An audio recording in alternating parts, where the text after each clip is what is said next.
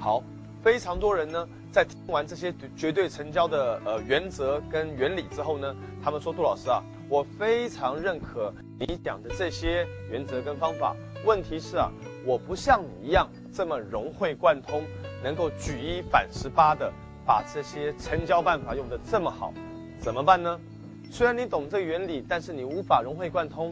最简单的方法很简单，就是四个字：死记硬背。什么叫死记硬背啊？我们来看一看，从小到大，我们常常在学校里面怎么样背诗？背哪些诗呢？红豆生南国，春来发几枝。愿君多采撷，此物什么最相思？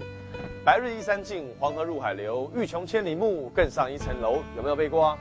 呃，故人西辞黄鹤楼，烟花三月下扬州。孤帆远影碧空尽，唯见长江天际流。有没有背过啊？呃，这个床前明月光，疑是地上霜。举头望明月，低头思故乡。有没有背过啊？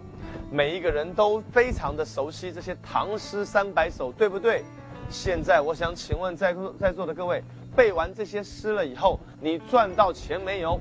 没有，没有赚到钱，你背这些诗干嘛呢？没有赚到钱，你也要背这些诗。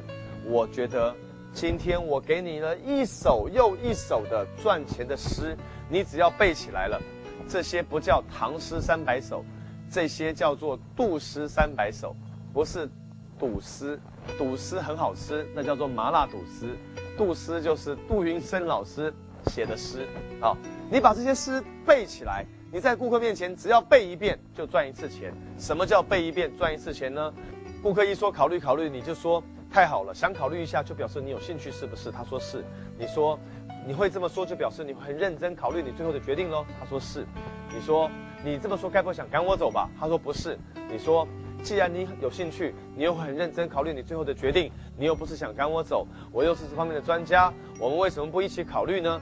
你想到什么问题，我就马上回答你，这样够公平了吧？他说，嗯嗯嗯，你就说，所以现在你最想考虑的第一件是什么事呢？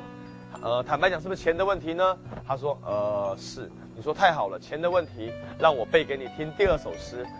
钱的问题正是我们公司最大的优点。我们公司多年前面临一个抉择：我们可以用最低成本制造产品，我们也可以额外投资研发经费，将产品制造到最好的程度。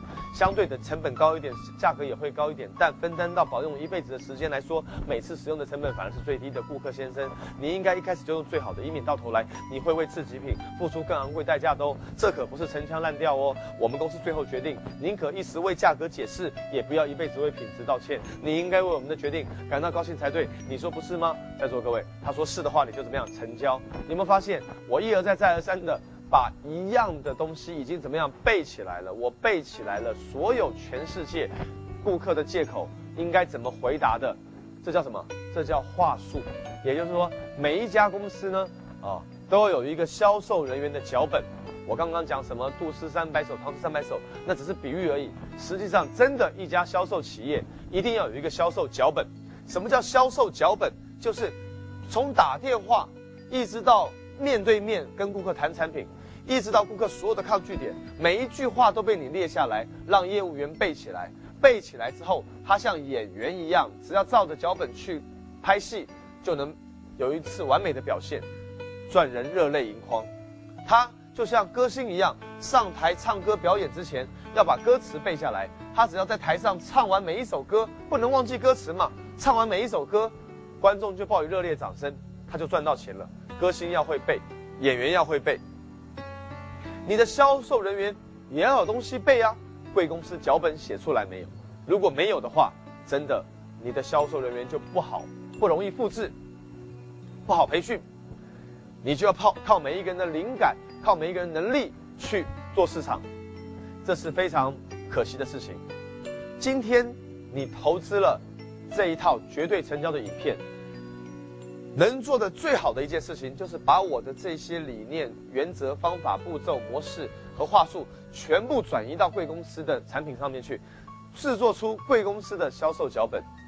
有人用一万块钱聘请我替他写脚本，我都没有时间替他写。其实，为什么我不替他写呢？因为啊。这个我录完这一套光碟之后，你自己在家就可以把我东西搬过去，只要适用于贵公司的话，那转换一下，你就有一套解除顾客顾客抗拒的成交脚本。让全公司业务员人手一册背起来。呃，当初呢，这个呃，我看一部电影叫做《东方不败》，《东方不败》里面这个东方不败呀，他为了练神功啊，他千方百计、千辛万苦啊，要去找到一本叫做《葵花宝典》的武林秘籍啊。当他得到《葵花宝典》之后啊，他照着《葵花宝典》里面呢的每一句武功的秘诀去练功，他真的练成了神功。那我听说这个一个笑话是这样说的：当《葵花宝典》打开以后啊，里面第一句话就写“欲练神功啊，必先自宫”。各位，东方不败，他本来是一个男士啊，但是啊，他为了练成神功啊，他真的相信宝典里面讲的话，怎么样？自宫了。当他挥刀自宫之后呢，他痛得不得了。但他翻开第二页继续练功的时候，发现第二句话写。若不自宫，也能练功。他一看啊，真的是觉得实在是很痛苦啊！为了要练神功，要承受这种折磨。但是他气得半死不说。翻开第三页继续练功的时候，一看第三句话写：若以自宫，未必成功啊！各位，东方不败的声音真的像娘娘腔一样，讲话像女生一样，就是因为他当初啊练葵花宝典的时候啊啊。这个相信《葵花宝典》的武功秘籍的每一句话，让他成为了这个武林盟主的。周星驰当年小的时候，也是因为有一个老先生跟他讲，说：“年轻人呐，我看你是一副练武的好筋骨啊，这里有很多武林秘籍，你要买哪一本？”当时周星驰说：“我要买《如来神掌》。”买回去之后，周星驰真的练了没有？练了。最后他能用如来神掌啊，打赢这个蛤蟆功啊，都是因为那一本秘籍的功劳。在座各位，想象一下，你像一个为父报仇的年轻人一样，被杀父仇人一掌打到山崖底下滚了八十八圈，昏迷了七天七夜，被一个深山中的高人救起来之后，他把一甲子的内力传给你，他告诉你，年轻人呐。你能中这么重的一掌啊，还没有死掉啊，真是大难不死必有后福。你是练武的好筋骨，现在我要退隐江湖之前，将我毕生的武林秘籍送给你，照着武林秘籍练功，多年后你一定可以重出江湖，打败杀父仇人，成为武林盟主的。各位，如果你是这个年轻人，这个秘籍，请问你练还是不练？当然要练呢。假如有一个能让你月入三十万的。武功你要不要练？当然要练呢。就是现在你所看的这一套绝对成交。接下来我要一段又一段的把世界上最大的顾客抗拒点该怎么样化解、套出真相的基本话术，完全分享给你。你只要照着原封不动的背出来，贵公司有多少人一起背，业绩就倍增多少倍。我们现在开始来分享第一个，最多人喜欢告诉你的话就这样做，我要考虑考虑。现在我念一段考虑考虑的回答方法给你听。你首先要先知道我要考虑考虑这句话是真的要考虑还是借口多？当然是借口多嘛。大部分的顾客回去是不会真的考虑的。大部分的顾客说考虑考虑是想要推脱你的。所以你要这样说，某某先生太好了，想考虑一下，就表示你有兴趣，是不是呢？某某先生太好了，想考虑一下，就表示你有兴趣，是不是呢？他通常会回答是，为什么？因为他不好意思拒绝人的心理，他才会跟你讲考虑考虑。如果他很好意思拒绝你，他就不会讲考虑考虑了，他会这样委婉的讲，就是他害羞。所以呢？你主你你抓住人家害羞的心理，主动问他想考虑一下，就表示你有兴趣，否则你不会说你要考虑考虑。你说是不是呢？他说是，他配合着你的这个说法说是，是因为他以为这样才可以把你骗住，所以你就继续装傻。你说这么重要的事，你一定会很认真做决定的是吧？于是他说是，这么重要的事，你一定会很认真做出你最后的决定的是吧？他说是。他因为想糊弄你，所以他尽量配合你傻傻的样子。他说是啊，他以为这样可以打发你了。第三句话，你说，你这样说，该不会是想躲开我吧？他一听到这句话，马上说什么？哎呀，不是不是，你可千万不要这样讲。看到没有？你抓住别人内心这种害羞的心理，他就是想要躲开你。但是你你故意说你这样说，他该不会想躲开我吧？他反而会说不是不是。他一说不是，你反而就说，那我就放心了。当你一说那我就放心了，我不走了，他反而觉得啊，没有把你给这个骗走，反而让你留下来了，是吧？没关系。你继续往下讲，你不要理会他怎么想，你就继续讲。既然你有兴趣，你又会很认真的做出你最后的决定，我又是这方面的专家，那我们为什么不一起考虑呢？你一想到什么问题，我就马上答复你，这样够公平了吧？他就啊，发现这个现在没话可说了，所以你就继续往下说。好，现在请告诉我。你最想考虑的第一件事是什么事呢？他就呃呃呃不讲话呀，你就说坦白讲，是不是钱的问题？各位十次有八次都是钱的问题，所以你就套出真相了。所以这每一句问话都有它的原因跟理由的。我刚刚也解释给你听过了，没有关系，你不你不记得原因跟理由也可以，你不用记得也可以，但你要背起来。像我，像我现在可以再背一次给你听。他一说考虑考虑，你说太好了，想考虑一下就表示你有兴趣，是不是呢？那你一定很认真做出你最后的决定了，是不是呢？既然你这样讲，你该不会想赶我走吧？既然你有兴趣，你又会做出你最后的很重要的决定，我又是方面的专家，为什么我们不一起考虑呢？你一想到什么问题，我就马上答复你，这样够公平了吧？坦白讲。你现在最想考虑的第一件事是什么事呢？说真的，是不是钱的问题啊？看到原封不动的一句不漏的，你要像我一样这样背起来，背得起来这一段话，我们再学下一段，要不然你学了这么多都没有用啊。好，除了我要考虑考虑，有很多人说之外，还有一句话也有很多人说，就是太贵了，各位。贵是全世界所有顾客都会说的问题，贵，贵是全世界每一个买主的口头禅。什么叫贵？在几千年前买一斤鸡蛋，有人说贵；几千年后的今天买一斤鸡蛋，有人说贵；买一颗苹果，有人说贵；贵买买买买一双鞋子，有人说贵；各位买一栋房子，有人说贵；各位什么东西不贵？什么东西都贵。各位，贵是什么？贵是口头禅。不会解决价格问题的人，永远赚不了大钱，永远，因为他永远只能降价，永远只能打折，永远只能卖别人最便宜东西，他怎么赚大钱呢？所以在座各位，现在我们来学习怎么解决价格的问题。第一个方法叫做价值法，我们要让价值大于价格，就可以成交。什么叫价值呢？价值是。顾客长期得到的巨大的利益，什么叫价格呢？价格是顾客眼前短期所投资的金金额，叫价价格。你要让顾客长期的利益够大，大于他短期眼前所投资的金额，所以价值要大于价格，价值大于价格，把它背起来。价值大于价格，价值大于价格。现在我教大家讲这一段话，大家可以把它背起来。顾客先生，我很高兴你能这么关注价格，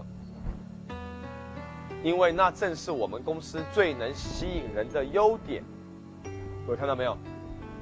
你再次的先把缺点化为优点，这就是我来找你的原因。同样的道理啊，我很高兴你能这么关注价格，因为那正是我们公司最大的、最能吸引人的优点。你会不会同意，一件产品真正的价值是？他能为你做什么，而不是你要为他付多少钱？你看，我再讲一次哦，你会不会同意，一件产品真正的价值，是他能为你做什么，而不是你要为他付出多少钱？这才是产品有价值的地方。把它背起来。一件产品真正的价值，是它能为你做什么，而不是你要为它付出多少钱。这才是产品真正有价值的地方。如果你在荒漠里走了两公里，快要渴死了，一瓶水可以值一百万，因为这一瓶水让你重新获得你走回家所需要的力气。这是这一瓶水的价值。如果有一个卖水的人走过来，一瓶水卖你十块钱，我保证你不会跟他讨价还价，是还不是？如果这时候你有钱，你一定会买这瓶水，你说是吗？他说是。他只要一说是。就表示他已经听懂了，不要管价格多贵，要管价值贵不贵。价值贵那不是问题，如果价值不够，那才会嫌价格高。所以顾客一说太贵了，你可以直接先问他，你是指价格贵还价值贵？他说啊，什么意思？你就继续往下说。顾客先生，很高兴你这么关注价格，因为那正是我们公司最能吸引人的优点。你会不会同意，一件产品真正的价值是它能为你做什么，而不是你要为它付出多少钱？这才是这个产品它真正有价值的地方。如果你在荒漠里走了两公里，快要渴死了，一瓶水可以值一百万，因为这瓶水让你获得回家走路回家所需要的全部力气。如果有人呃跑过来卖你这个一百块一瓶水，你一定不会跟他讨价还价。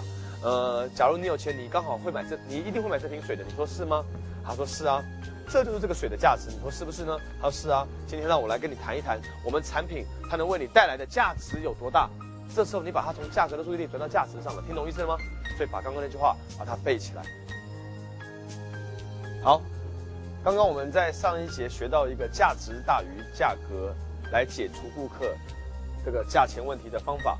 那也背了话术，现在我们要来教下一个方法，同样解决太贵了的问题，叫代价法。什么叫代价法呢？我们要先厘清什么叫代价哈，代价要大于价格，顾客就会买。代价要大于价格，代价是什么？代价是顾客啊，他长期啊最大的损失，他没有拥有你的产品，长期最大的损失是什么？比方讲说。呃，如果你说朱老师上你的课多少钱？我说，如果你不会绝对成交，有可能你本来应该会买的客户，但是你讲错话了，呃，导致他不买，那有没有损失至少一千块？他说有啊。我说一天损失一个客户损失一千块，三十天一个月下来损失多少？三万。一个月损失三万，那十二个月损失多少？是三十六万。那我说十年损失多少？他说三百六十万。我说因为不会成交，你要付出的代价是三百六十万。你认为你愿意付出多少钱来学绝对成交？他说那付出一百万都值得。我说那就对了。换句话说，你要让顾客知道买你产品可以得到长期的很大的价值，而不买你产品长期会付出更大的代价。人家一问你说太贵了，你要问他说你是说代价贵？还是指价格贵？他说什么意思？你说客户先生，让我跟你说明一下，你只是一时在意这个价格，也就是在你买的时候。再讲一次，客户先生，让我跟你说明，你只是一时在意这个价格，也就是在你买的时候。但是整个产品的使用期间，你会在意这个产品的品质。难道你不同意？宁可投资的比原计划的多一点点。也不要投资的比你应该要投资的少一点点吗？我再讲这句话哈，客户先生，让我跟你说明，你只是一时暂时在乎这个价格，就是在你买的时候，但当你使用这个产品的时候，你在乎的是产品的品质了。难道你不同意？宁可投资的金钱比原来计划的稍微多一点点，也不要投资的比你应该要投资的少一点点吗？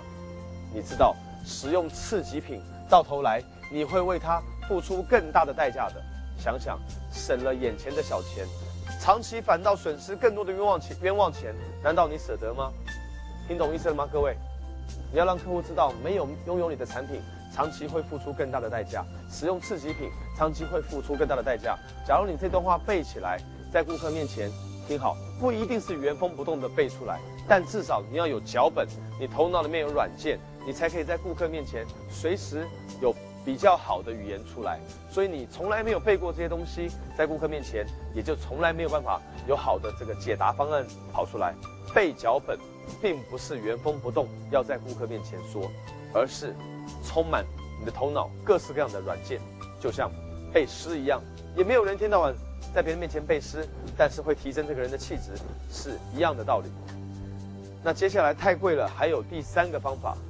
第三个方法叫品质法。什么叫品质法呢？现在我们要知道啊，一个东西为什么贵？它好一分钱一分货，好货真的不便宜啊，便宜它真的没好货。所以说，这个羊毛出在羊身上，你花的每一分钱，最后都会反映在产品的品质上面的。这个经这个经济的真理，你必须要能够让顾客完全的认可。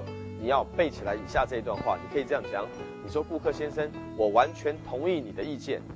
他说太贵了嘛，所以你说顾客先生，我完全同意你你的意见。我想你一定听过好货不便宜，便宜没好货吧？然后等他回答，他说是啊。你说身为一家公司，我们面临一个抉择，我们可以用最低的成本来设计这个产品，使使它的功能减到最低，或者我们也可以额外花这个多余的投资在产品的研发上。让你拥有这个产品的时候获得最大的利益，让产品能为你发挥最大的功效，把你要的事情做到最好的程度，所以产品会稍微贵一点点。但是啊，所投的钱分摊到保用一辈子的时间来说，你每天的收益是不可计量的。顾客先生，如果我认为你应该一开始就使用最好的产品，否则到头来你会为那种次级品付出更高的代价的，不是吗？为什么你不一开始就选用最好的呢？你把这一段话要原封不动的背出来，让顾客知道好货不便宜，便宜没好货，这不是陈腔滥调，这是真理。只要你讲得出来，你就有机会在顾客面前因为背背一首诗而收到他的钱。那太贵了。同样，这个品质法呢，我们还可以再把这一段话也背起来。客户先生，大多数的人，包括你我，都很清楚的了解到，好东西不便宜，而便宜的东西很少是好的。客户有很多事可以提，但大多数的人。都会忘记价格，然而他们绝对不会忘记差劲的品质和差劲的服务。要是那件商品很差劲的话，你说是吗？我再讲一次啊，客户先生，大多数的人，包括你我，都知道好东西不便宜，便宜的没有好货。客户有很多事可以提，他们会忘记价格的，但他们绝对不会忘记差劲的品质和差劲的服务。为价格解释是一时的，为品质道歉却是永久的。顾客只是在买的时候会在乎价格，当他买回去之后，他在乎的就是品质跟服务了。你说难道不是吗？你把这样的话反问顾客一下，顾客如果说 yes，那就表示贵的问题可以自然解决了。记住，不会解决价格问题的人赚不了大钱，因为你永远只能降价，你永远只能打折，你永远只能卖便宜货。品质法还有下一句话，我们把它背起来，客户先生。你也知道，很多年前我们公司就做了一个决策。我们认为一时为价钱解释是很容易的，然而事后为品质道歉却是永久的。你应该为我们的抉择感到高兴才对，你是不是？你说不是吗？各位，一时为价钱解释真的比事后为品质道歉容易多了，明白吗？你要反问顾客，啊，你愿意我为你，我让你，我你愿意我为你解释一下价格？还是愿意到时候我来为你道歉品质呢？当然，你希望我不要来道歉品质，对不对？下一个太贵了的解答方法也是品质法，呃，品质法有分 A、B、C、D，这是 D，也就是第四个啊。顾客先生，我们公司产品的确很贵，这正是我们最自豪的地方。因为只有最好的公司才能卖到最好的产品，只有最好的产品才能卖到最好的价钱，也只有最好的公司才拥有像我这样最好的人才。听懂意思了吗？你不但不要否认贵，你还要承认贵，你还要以贵为自豪。我再讲一次，客户先生。我们公司的产品的确很贵，这正是我们公司最自豪的地方。因为最好的公司才能卖到最好的产品，最好的产品才能卖到最好的价格。你说是吗？也只有最好的公司，才能要最好的人才。我以代表市场上最好的公司为荣为傲。我们都知道一分钱一分货，其实最好的产品，往往也是最便宜的，因为第一次就把东西买对了。您说是吗？为什么要买那种勉强过得去的产品呢？如果长期使用的话，好东西的成本其实会比较低的。您同意我的说法吗？那太贵了。还有第四个方法叫分解法。那什么叫分解法呢？比方讲说，你今天问我多少钱，我说一万块，结果你说太贵了。我第一句要问你，你认为贵多少？那结果你说贵了大概有呃两千块，你说外面才卖八千，你怎么卖一万？我第一个贵多少？我找出来了是两千。第二，我要计算使用此产品的年份，我说顾客先生，你知道这个产品买回去可以使用多长时间吗？他说不知道。我说保用二十年。第三件事，我要算出平均每年的价格。我说顾客先生，换句话说，每一年才贵多少？你知道吗？每一年才贵一百块钱。你说是不是呢？第四，我要将这个一百除以五十二，因为一年有五十二周，所以我们大概以五十计算。我说先生，一百除以五十是多少？是两块钱。接下来算出每周多少钱？每周是两块钱之后呢？如果是办公室使用，就要除以五，因为办公室一周工作五天。如果家中使用，除以七。哦，假设你是在办公室使用，我说顾客先生，两块钱一周除以五是多少？除以五是四毛钱。顾客先生，每天平均才贵了四毛钱，你愿不愿意每天才多花四毛钱买到世界一流的产品，来为你的健康、为你的全家、为你的办公室的全部的同同事，达到一个最好的效果呢？他说，呃呃呃，听起来就不贵了。各位，这是分解法：第一，计算贵多少；第二，计算此产品使用的年份；第三，将所得的数字除以五十二；然后第四，就算出了每周的价格是多少啦。然后第五，办公室使用的除以五，家中使用的除以七；然后最后算出平均每天贵多少，这样就感觉也不贵。如果你实在要降价，我教你第五个方法，叫如果法。什么叫如果法呢？他说太贵了，客户先生。如果我价格低一点，那你今天能做出决定吗？他如果说不能，你就不要降价。他说能，OK，那我可以给你便宜点。下一个太贵了，叫做明确思考法。他说太贵了，你说跟什么比？各位，什么叫跟什么比？你知道吗？有人说杜老师啊，你的课太贵了。我说跟什么比？他说跟买书比。我说买书是多少钱？他说三十。我说上课多少钱？他说是呃一万块。我说哦，那为什么我有资格贵这么多呢？他说那因为看书跟这个上课当然不一样啦。上课你有这个现场的三天的互动啊，上课你有现场解答疑问啊，上课你有一群学员有气氛啊，上课你有五星级饭店作为这个场地啊，上课当然跟看书不一样啦。我说对喽，所以为什么上课是一万块，看书只要三十块？你明白了吗？他说啊啊啊，明白了。各位，他说太贵了，他很模糊，我要帮他明确思考。我自己问他跟什么比？他说跟上课比，他说跟看书比，啊，我上课很贵，看书很便宜，对不对？啊，我说那为什么会有这样差别呢？他就自己把自己解答了。所以用问的才是大师级的人物。所以第一跟什么比？第二为什么呢？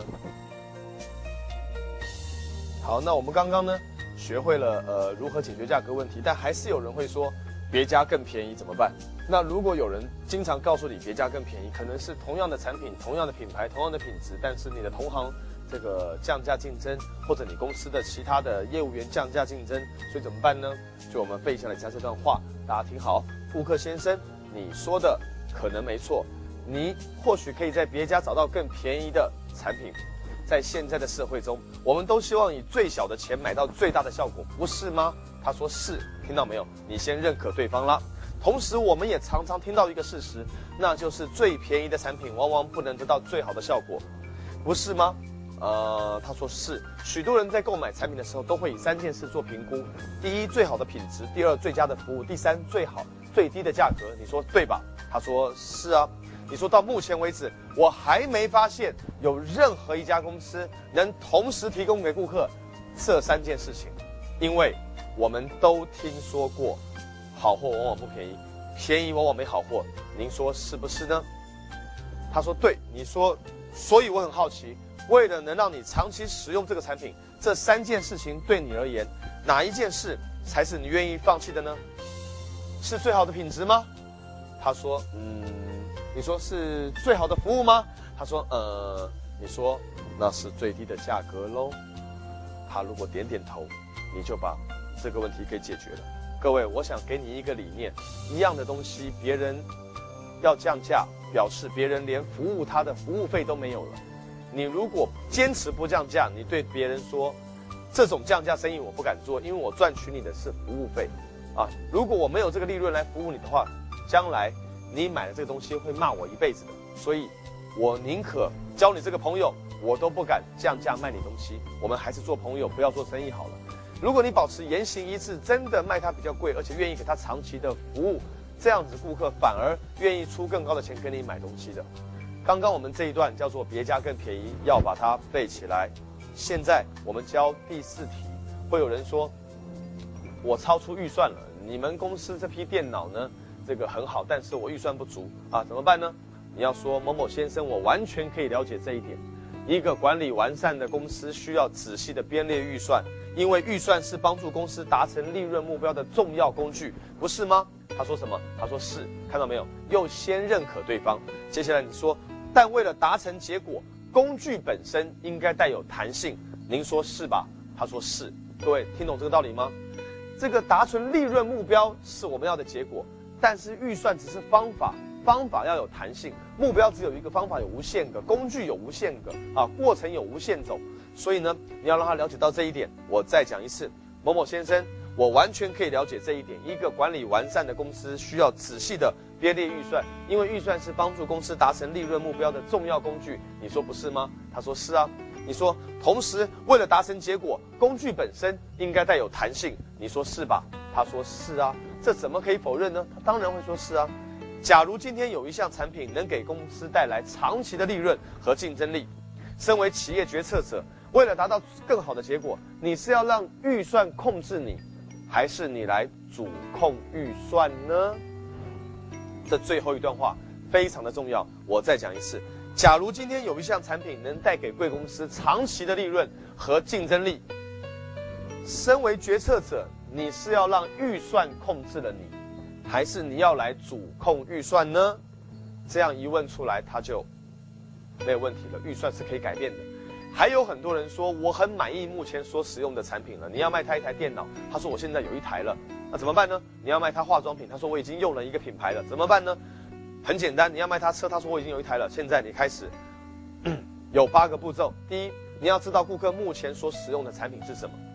第二，你要知道目目前他使用的这个产品他是否满意。那第三，你要知道顾客使用这个产品之前他使用什么产品。第四，他当时使用那个产品考虑成使用现在这个产品的时候，他转变时考虑的利益有哪些？啊，第五，他转变之后，这些利益有得到吗？好，他如果有得到的话，你要问他真的很满意吗？好，现在我们来连贯使用一次。假如我要卖你电脑，你说你目前已经有一台电脑了，我就问说，这个你目前使用什么电脑呢？你说你使用的是苹果牌电脑啊。我说你使用这个产品满意吗？你说苹果电脑我非常满意啊。我说哎，你使用这个苹果电脑多长时间了？那你说我使用三年了。我说，哎，那你使用苹果电脑三年前，啊，你使用什么？你说你使用的是 IBM 呢？我说，哎，当初从 IBM 转成苹果的时候，你考虑了哪些好处啊？你说，呃，苹果电脑这个绘图比较方便，做设计比较方便，还有这个款式比较好看。我说，哦，那考虑改变之后，你你你得到这些好处了吗？你说得到了。我说你真的很满意吗？你说真的啊。我说，告诉我。既然三年前你做出了改变的决定，并且很满意自己所做出的决定，为什么现在你又否定一个跟当初一样的机会出现在你的面前呢？当时你的考虑带给你更多的好处，为什么你现在不再做一次呢？你同意我的说法吗？各位听懂我的意思了吗？你要卖他 C 产品，他说我很满意目前的产品了，是 B 产品。你问他之前用 B 之前用什么？他说 A 产品。听懂意思了吗？啊，你问他用多久？你问他用 A 产品转 B 产品已经多久了？好，他说这个呃三年了。你说这个你考虑的哪些好处？他说一二三。你问他得到了没有？他说得到了。现在我们再来演示一次。我卖你 C，你说不用，我很满意目前的产品了。我说你目前用什么？你说 B，我说用多久了？你说三年了。我说三年前你用 B 之前你用什么？你说你用 A，我说哎，那你当初为什么从 A 转 B 呢？你说考虑了一二三，我说考虑之后这改变之后，你得到这个好处了吗？他说得到了，他当然会说得到了。他如果说个 no 字的话，表示他前面全部被推翻，他就有机会要买你产品了，对不对？所以他说得到了。你说真的很满意吗？他当然会说真的很满意啊。他要说不满意的话，直接可以考虑你产品了嘛，对不对？好，他说真的很满意啊。于是你说真的很满意吗？他说真的很满意，于是你说，告诉我，既然三年前你做出了从 A 转 B 的决定，并且很满意自己所做的决定，现在你为什么又否定一个跟当初一样的机会出现在你面前呢？现在现在 C 出来了，C 就是跟当初一样的机会出现了嘛。在我课堂上有一位男士，他带一个女孩子来上课，他上了两天，他这个不断的跟女孩子在讲话，我很好奇他在干什么。后来上到这一题的时候，他突然站起来说：“杜老师，我现在要使用这个方法。今天带这个女孩子来上课啊，就是因为我想追求她。我追了好久追不到她，听说你的绝对成交可以让我这个 追到女朋友，所以呢，我想来试试看。这一题不错，他就站起来问这个女孩子，他说：请问一下，这个呃阿芳，呃你到底要不要跟我交往？阿芳说：不要跟你交往。他就问他为什么？阿芳说：“我很满意目前的男朋友了。”啊，这时候，这个男孩子就说：“请问第一步骤是什么？请问阿芳，你目前所使用的产品是什么？啊，请问阿芳，你目前男朋友是什么？啊，是做什么的？呃，我目前男朋友哦，是一个军人呢。哦，你跟他交往多久了？呃，交往了三年了。”你三年前跟军人在一起之前，你使用什么产品？不是使用什么产品。三年前你跟军人在一起之前，你跟谁在一起？呃，我跟这个呃高中老师啊。哦，高中老师啊。你从老师转换跟军人在一起的时候，你考虑了军人哪些好处呢？第一个，看起来比较有男人味啊。第二个，能保护我啊。哦，那考虑改变之后，你得到这些好处了吗？真的很满意，真的得到了。真的很满意吗？真的很满意。阿芳，告诉我，既然三年前你做出了改变的决定，听好哦，从老师转变为军人。既然三年前你做出了改变的决定，并且很满意你自己所做的决定，他说：“为什么现在你又否定一个跟当初一样的机会出现在你面前呢？当时你改变的时候带给你更多的好处，你考虑过哪些好处了？考虑了他有男人味，考虑了他这个呃能保护你。”现在你为什么不再做一次考虑呢？说不定我这个比较能赚钱养你哦，说不定我比较幽默哟，说不定你跟我在一起时间会比较长哦。像军人要当兵，他们有时间陪你啊。阿芳，你同意我说法吗？这个阿芳小姐当场我看到她呀，这个面红耳赤的，很害羞的看了这个做保险的业务员一眼，对他说：“好吧，那我就试试看，你这个产品是否能让我满意吧。”他们答应要交往了，各位。我发现啊，学会绝对成交真的是不只能成交产品、成交人才，还能成交你自己，还能卖出任何产品给任何人，包括卖出你自己。你同意我的说法吗？接下来第六题，有一些有有人会说，半年后我再买，两个月后我再买，到时候我再买怎么办呢？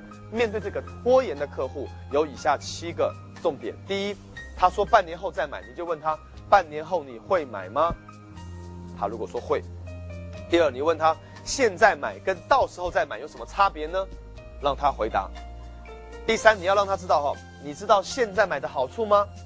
让他知道现在买的好处。第四，你知道到时候再买的坏处吗？让他知道到时候再买的坏处。第五，你要计算现在买，六个月后可以节省多少钱或者多赚多少钱，你知道吗？各位，最好卖的产品是什么？是钱。每一个人都不会拒绝钱，对不对？你要让他知道现在买可以。比六个月后多赚多少钱或节省多少钱？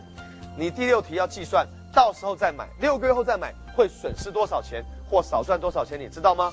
每一个人都喜欢钱，所以你要卖给他钱。第七，如果顾客无动于衷，表示到时候再买，这个是真的抗拒点还是借口？是假的，是借口。他如果到时候真的会买。而又知道了，到时候再买会少赚这么多钱，会损失这么多钱。现在买有好处，到时候会不买会有坏处，他一定会现在买的。没有人要让跟自己的钱开玩笑的。我说我的培训课程一张票一万两千元，现在报名九千元。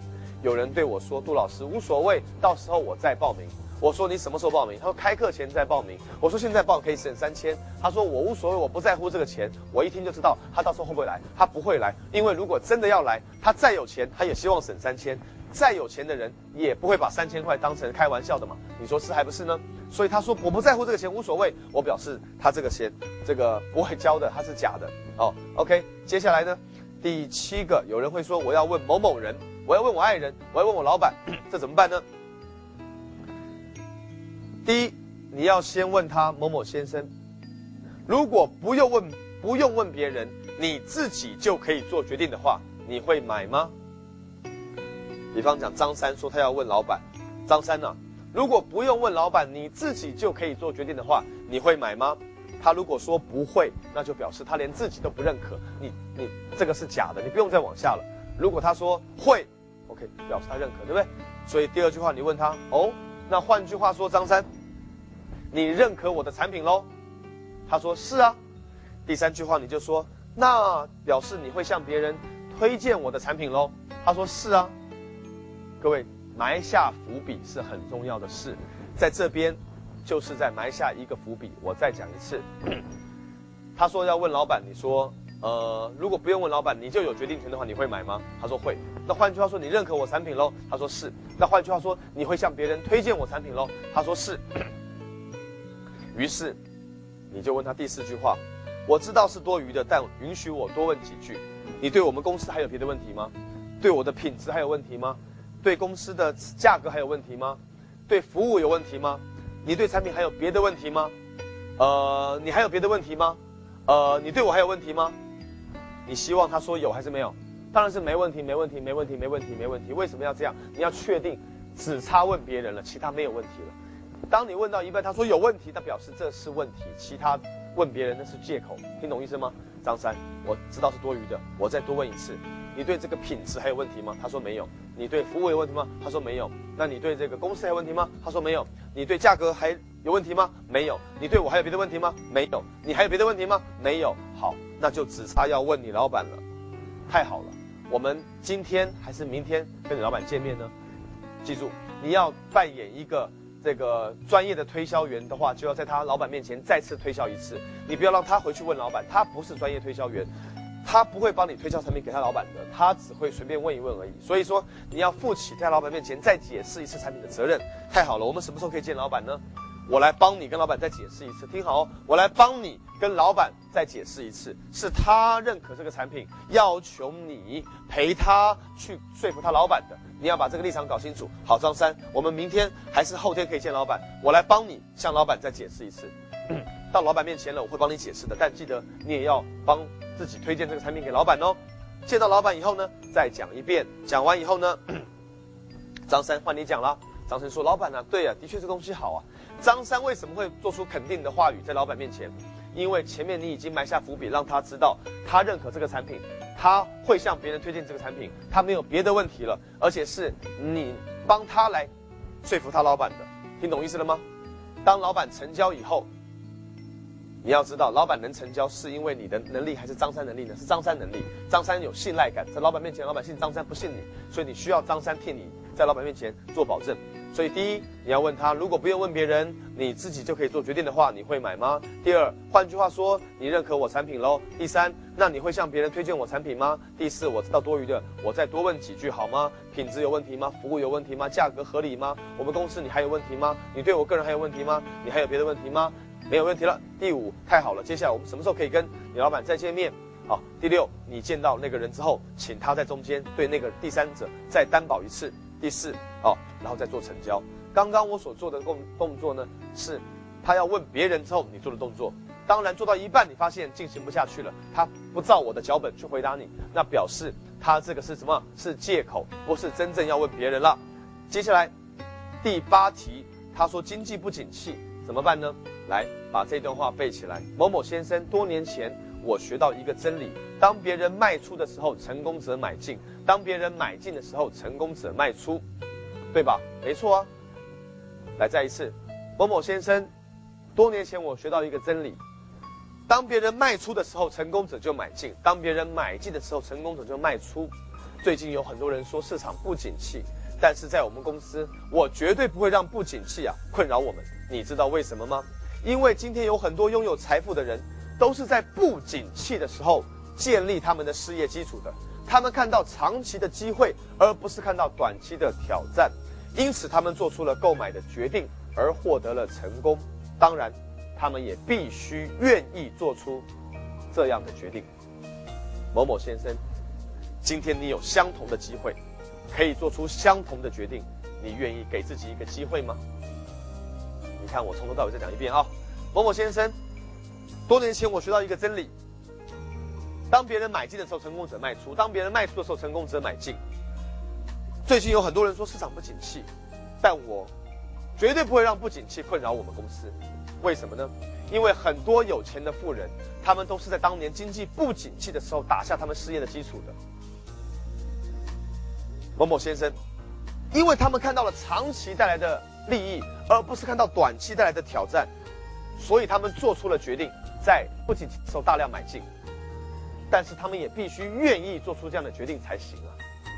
某某先生，今天你就有相同的机会，可以做出相同的决定了。你愿意给自己一个机会吗？面对不景气的时候，你可以这样子来把它背起来。所以要像红豆生南国，春来发几枝，愿君多采撷，此物最相思。故人西辞黄鹤楼，烟花三月下扬州。顾盼远影碧空尽，唯见长江天际流。一样的，把这个唐诗三三百首背起来，你在顾客面前才会有这个源源不断的灵感的。接下来第九题。顾客说：“我从来没有在第一次见面的时候就跟陌生人做生意的，你要怎么办呢？你要说我知道你的意思，我非常理解。同时，你知道吗？当我走进这扇门的时候，我们就已经不是陌生人了。你说是吗？不要理会他的借口，继续往下。还是有很多人非常的死硬派，他说 no 就是 no，不要就是不要。有没有这种人呢？有。你说你为什么不要？他说不要就是不要。”你为什么不买？不买就是不买。你为什么不买？不知道有没有这种人呢？他老跟你说不知道，怎么办呢？很简单，把不要不要当成是对你的拒绝。你要这样说：某某先生，我相信世界上有非常多优秀的推销员，他们呢经常有理由向你推销非常多优秀的产品，但是你有百分之百的权利对他们说 no。你说不是吗？他说是啊。但是，身为我一个专业的推销员，对我来说，没有一个人可以对我说 no。他一听，哇，你这个人好大的口气啊！于是你继续往下说，他们是在对他们自己说 no，他们在拒绝他们自己的未来，他们对他的未来说 no，对他的健康说 no，对他的财富说 no，对他的什么什么说 no。你可以随便说，只要跟你产品有关系的，都可以在这个地方拿出来用。我再讲一次哦，比方讲，我卖你的是保险，你说 no no no no no，我说某某先生，你知道吗？现在社会有很多优秀推销员，他们可以向你推销非常多优秀的产品，他们有充分的理由叫你买，但你绝对有权利对他们说 no。你说不是吗？他说是啊。你说，身为一个专业的保险业务员，对我来说，没有人可以对我说 no。他说为什么？你说因为他们在拒绝他们自己，他们对他自己说 no。他们对他的平安说 no，他们对他们的全家的幸福说 no，他们对未来庞大的安全感说 no，他们在对他们自己说 no。顾客先生，换做你是我，你怎么忍心看到你的朋友因为一点小小的困难和挑战而对他们自己的未来说 no 呢？你忍心吗？他说不忍心，所以我今天也绝对不会让你。对我说 no 的，听懂意思了吗？某某先生，我相信世界上有许多优秀推销员，经常很多理由向你推销很多优秀的产品，可不是吗？你当然有权利向任何一个人说 no，对不对？我身为一个专业人士，我的经验告诉我，没有人可以对我说 no，他们只能对他们自己说 no。我怎么可以让顾客因为一点点小小的问题而对他们自己说 no 呢？如果你们是我，你们忍心看到某某先生、某某太太对他们自己的未来说 no 吗？他说不忍心，你说，所以今天我也绝对不会让你说 no，这叫做 no 成交法。对于顽固者，没办法的时候，你可能要用这种方法来告诉他了。刚刚我所分享的所有的话术，并不代表百分之百你要在顾客面前说出来。你只要懂这个原理，你可以举一反十八，但是你一定要先把它背起来，因为这个模仿是初步，创新是。永恒。今天从小到大，你背了这么多诗了，哪一首诗让你赚钱了呢？今天记住这个杜诗啊，不是赌诗。杜诗三百首呢，可以让你在顾客面前背一次就收一次钱。你到底背还是不背？只有死记硬背，把它背下来，你才能融会贯通的。谢谢你收看这一集的绝对成交，我们下一课再见。